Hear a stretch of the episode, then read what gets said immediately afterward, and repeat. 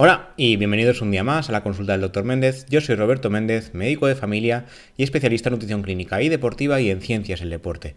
Como ya sabéis, aquí hablamos de nutrición, de medicina, de deporte o de una mezcla de tantas. Hoy, una vez más, nos centraremos mucho más en la nutrición, aunque también diría que es gran parte de medicina porque hablaremos un poco de las vías metabólicas. Antes de empezar, como siempre, os recuerdo la Academia Nutricado, cursos de nutrición y deporte, por un lado, Raquel Casares, nutricionista, habla de la parte práctica después de años pasando consulta y yo de la parte teórico-científica, como no podría ser de otra manera. Como siempre, os animo a entrar a la web edu.nutricado.es. Y ya, sin más dilación, hoy hablaremos de la fructosa. Hemos hablado de la fructosa en otras ocasiones, pero hoy será un poco, diría, más abstracto, más, a lo mejor un poco denso, pero espero que, que os guste, igual que me gustó a mí hacer los artículos al respecto.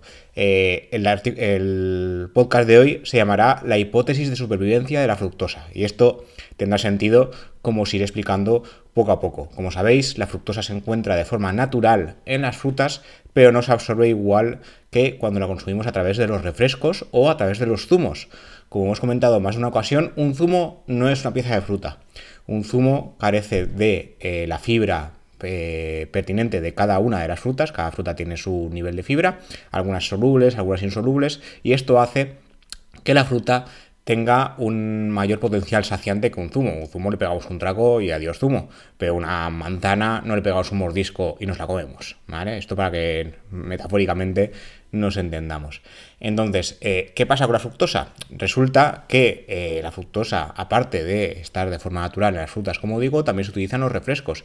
Y se ha visto que el consumo excesivo de fructosa no se está llevando a la epidemia de obesidad. Cabe destacar, como siempre digo, que la obesidad no es no tiene una única causa, no hay una cosa que podamos explicar y ya está y quitemos eso y adiós obesidad, sino ya habríamos eh, hecho desaparecer esta enfermedad, sino que hay muchas, es una enfermedad multifactorial. Sin embargo, la fructosa parece que unifica diversas hipótesis que podría explicar la obesidad, como iremos comentando hoy. Para empezar, eh, me gustaría eh, eh, empezar por un artículo que escribimos sobre qué pasa en el organismo cuando consumimos fructosa a diario, que de hecho es algo muy habitual en la dieta occidental, con lo cual sería muy fácil que muchos de los que estáis escuchando consumáis fructosa artificial, que no de la fruta, sin daros cuenta. Y en este caso lo que pasó es que se hizo una revisión exhaustiva de estudios a cargo de investigadores chinos y eh, lo que sí quiso ver es qué pasa con la fructosa, qué pasa con el consumo excesivo de fructosa, que ahora mismo es el edulcorante más presente en la dieta occidental, predominantemente en países como por ejemplo nuestro, España, y se ha visto que puede contribuir a un desequilibrio de varias vías metabólicas a nivel corporal y contribuir a desarrollar diversas enfermedades, véase hipertensión, diabetes, obesidad, entre muchas otras. Además del hígado graso, que tenéis un capítulo eh, dedicado íntegramente a esta enfermedad silenciosa que padecen uno de cada cuatro adultos en España. Lo que hemos visto es que en el mundo ha aumentado drásticamente la dependencia de alimentos y bebidas que eh, consideraríamos comida rápida. ¿vale? Esto incluye comida y bebida. Si vais a cualquier restaurante de comida rápida, ambas eh, están saturadas de ingredientes ultraprocesados, como por ejemplo la fructosa añadida de forma artificial. Los alimentos son de forma natural, no de forma... Eh, en su origen son bajos en fibra siempre, bajos en nutrientes esenciales, o sea, poco densos nutricionalmente y a menudo tienen grandes cantidades de azúcar añadido. Este cambio se ha acompañado además de un estilo de vida sedentario y se le ha atribuido, tanto al, estilo de vida sedentario como a este tipo de dieta, el aumento de varios trastornos a nivel metabólico, como lo he comentado antes, diabetes, hígado graso y enfermedades cardíacas en especial. Lo preocupante es que el azúcar, cuando más se come, más apetece. Y esto es lo que explicaremos después con la hipótesis de supervivencia de la fructosa. Esto lo que pasa es que se da lugar a un círculo vicioso de consumo excesivo de azúcar y más salud, porque cuanto más vamos comiendo, en lugar de saciarnos, lo que pasa es que el cuerpo nos pide más todavía. Y esto tiene sentido porque a nivel fisiológico, antiguamente, a nivel eh, cómo vivía el ser humano antes de llegar la dieta occidental, sí que tenía sentido que esto pasase, pero ahora no, no tiene sentido porque tenemos comida a expuertas, es decir, yo salgo de casa y enseguida tenemos un supermercado al lado, no literalmente, pero Ya me entendéis, es muy fácil eh, ir al supermercado y comprar lo que queramos, o ir al kiosco de turno y comprar lo que queramos eh, para comer. Y esto hace unos cientos de años no era tan fácil, de hecho hace 100 años no era tan fácil, ¿vale? Entonces, ¿qué es exactamente este azúcar añadido y por qué es tan malo? Para comprender esto, primero deberíamos ir a los conceptos básicos. El azúcar refinado o sacarosa está compuesto por dos formas simples de azúcares, que son la glucosa y la fructosa, que es la que más nos interesará en el capítulo de hoy. Aunque estos azúcares simples son similares, se metabolizan a través de diferentes vías metabólicas. Y aunque se ha demostrado que la ingesta excesiva de fructosa, incluso dentro de los rangos normales, es dañina para nosotros, los mecanismos detrás del metabolismo de la fructosa y su papel en el perjuicio de los trastornos metabólicos aún no se ha atendido por completo. De hecho, los dos estudios que comentaremos después son los que nos ayudan a entender un poquito mejor qué está pasando con el metabolismo de la fructosa. Como explica el autor principal del estudio, que se publicó en Chinese Medical Journal, nuestra proporciona una actualización integral sobre el eh, nuestra revisión, perdón, proporciona una actualización integral sobre el progreso en los aspectos moleculares y celulares del metabolismo de la fructosa y su papel en el desarrollo de enfermedades metabólicas. Es decir, que esta revisión lo que nos enseñará es qué ha pasado y por qué la fructosa funciona de manera diferente. En este caso, los investigadores empiezan explicando que la mayor parte de la fructosa que se ingiere es absorbida por las células que recubren el intestino. Los transportadores de proteínas GLUT5 y GLUT2, expresado por esas células intestinales facilita la absorción, mostrando luz 5 la mayor afinidad por la fructosa. Todo eso es importante, ¿eh? aunque parezca un poco denso, lo es. Estos receptores se regulan en respuesta a los niveles de fructosa y por tanto el déficit de GLUT5 puede provocar mala absorción de fructosa y disfunción intestinal. De hecho, los estudios en ratones han demostrado que eliminar este transportador, el LUT5, puede causar problemas intestinales como acumulación de gases y líquidos porque la fructosa debe absorberse y no quedarse en el intestino. Por esta razón, LUT5 es un posible candidato para eh, atacarlo, entre comillas, con fármacos para ciertas enfermedades inducidas por la fructosa o por el exceso de consumo de ella. Ahora, cuando la fructosa entra en circulación, sus niveles en sangre, aunque mucho más bajos que la glucosa, se mantienen a raya en el riñón y en el hígado, ambos centros metabólicos cruciales para el organismo. En estos órganos, la fructosa se redirige para producir glucosa. Realmente nosotros no usamos fructosa, usamos glucosa, a través de un proceso llamado gluconeogénesis. Sin embargo, esta reacción requiere de la descomposición de ATP, que es la principal fuente de energía celular. Todo esto, para los que escuchéis de biología, os sonará. Y mm, recuerdo cuando hacíamos bioquímica y en la carrera y me parecía denso, no, un nivel superior, pero es importante para entender cosas como, por ejemplo, los artículos que comentaremos a continuación. Una ingesta excesiva de fructosa puede conducir a un agotamiento de ATP esto lo vamos pillando, ¿no? Cuando, cuando consumimos demasiada fructosa, el organismo lo que quiere es glucosa, no fructosa. Entonces, para conseguir hacer glucosa en la gluconeogénesis, debe gastar ATP para romper la fructosa y tener glucosa. Entonces, si tenemos demasiada fructosa, al final nos quedamos sin ATP, nos quedamos sin energía necesaria para romper la molécula, lo que activa otra vía involucrada en el mecanismo del ácido úrico y nos lleva a una acumulación de ácido úrico en la sangre y las articulaciones. Y esto es lo que aumenta el riesgo de gota. Aquí tenéis una explicación de por qué el exceso de consumo de fructosa, que no tiene nada que ver con el marisco, por ejemplo, que me dice todo el mundo, si como mucho marisco tendré gota, pues en parte sí, pero no funciona tan así. De hecho, es mucho más indirecto, como acabamos de ver. Demasiada fructosa, agota ATP, activa otra vía metabólica y justamente esa vía metabólica acumula ácido úrico.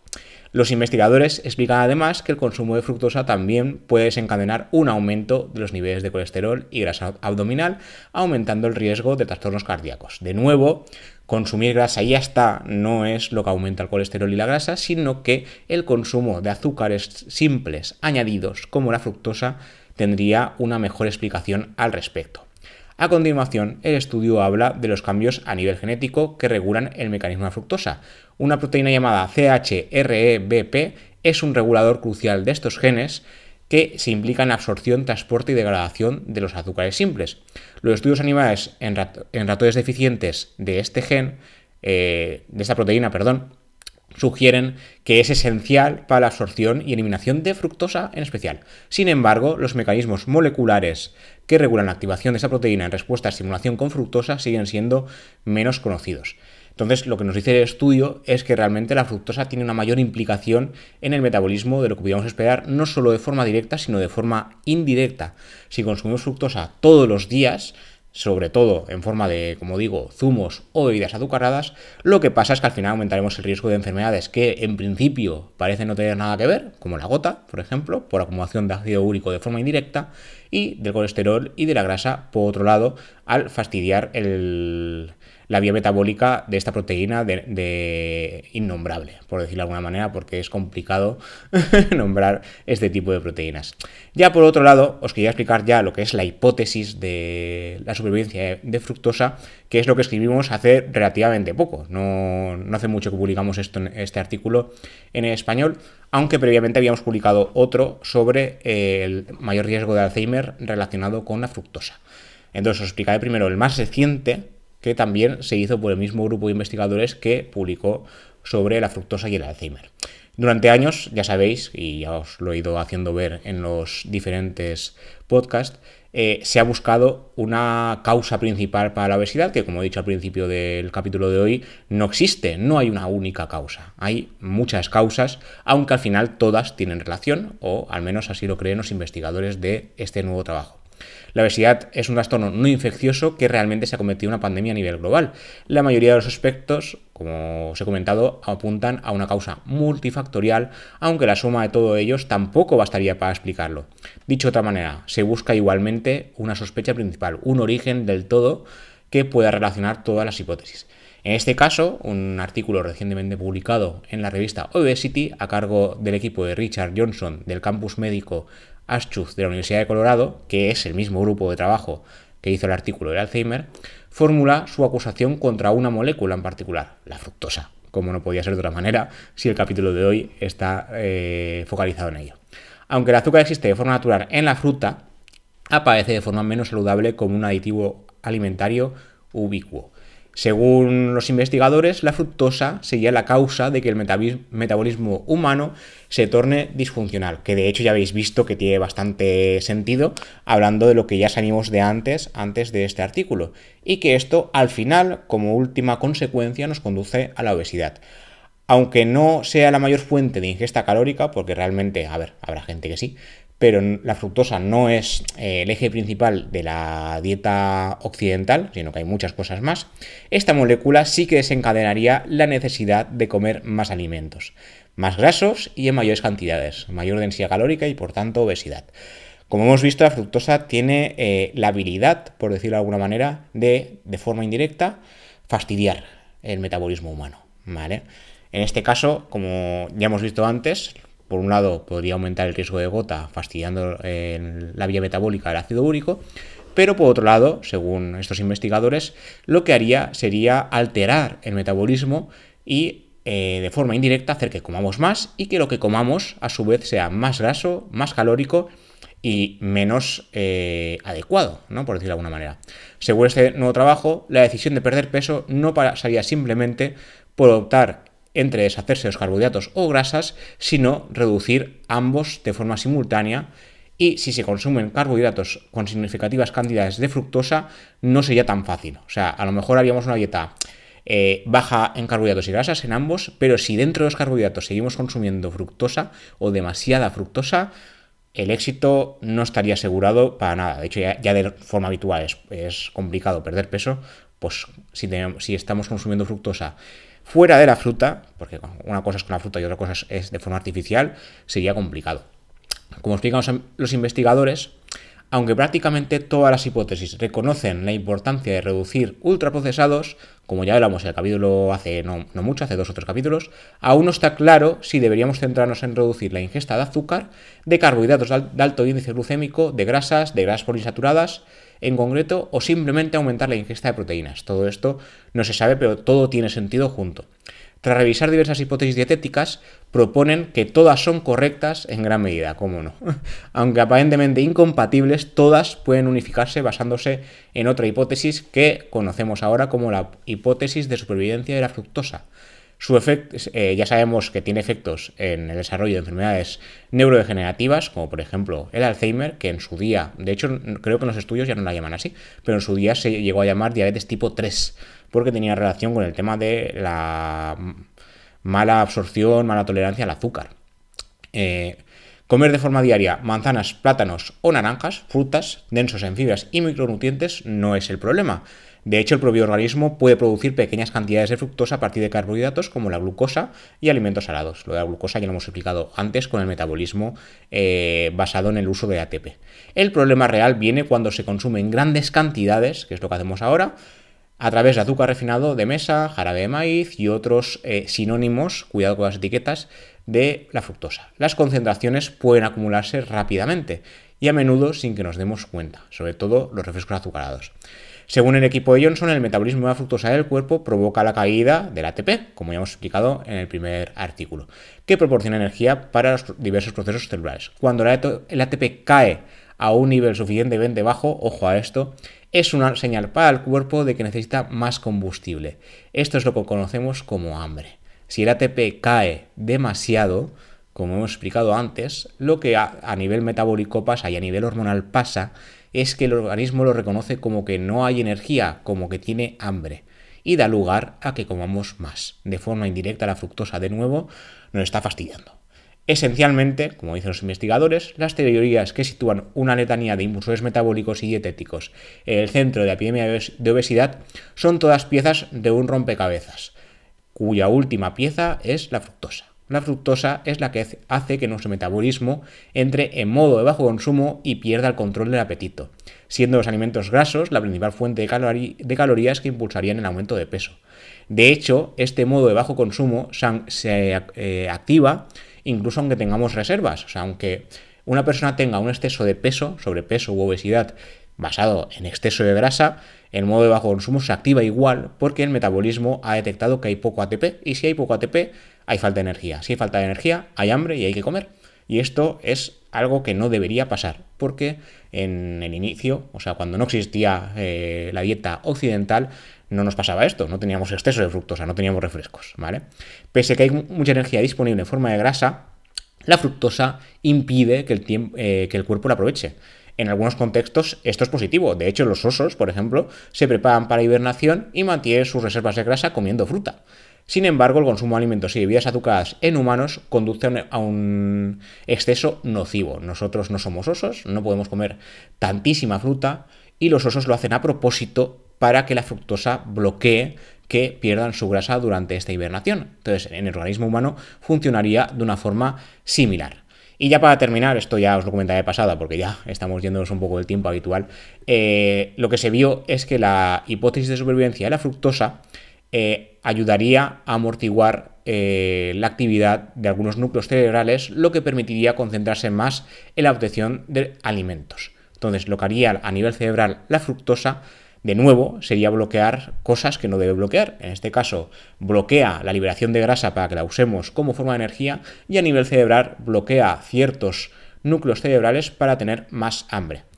Eh, los investigadores, en este estudio previo a la revisión que estábamos comentando ahora, habrían detectado durante su estudio que la respuesta a la búsqueda de alimentos se activa en relación con el mecanismo de la fructosa, ya sea porque se ingiere o porque se produce. Metabolizar la fructosa y su subproducto, el ácido úrico, habría sido fundamental para la supervivencia en humanos y animales antes, hace cientos de años. Este azúcar tendría por efecto la reducción del flujo sanguíneo en la corteza cerebral involucrada en el autocontrol. De nuevo, la fructosa de forma indirecta nos hace comer más. También tendría efectos sobre el hipocampo y el tálamo. En contraposición, aumentaría el riego hacia la corteza visual asociada con la recompensa de los alimentos. Todo ello estimularía la respuesta de búsqueda de comida. Esta respuesta cerebral había sido reversible en sus inicios y supuso una ventaja evolutiva, pero antes, cuando no teníamos alimento, cuando era difícil comer. Pero esto ya no es el caso de hoy en día. Hoy tenemos eh, alimento a la vuelta de la esquina, como hemos comentado antes.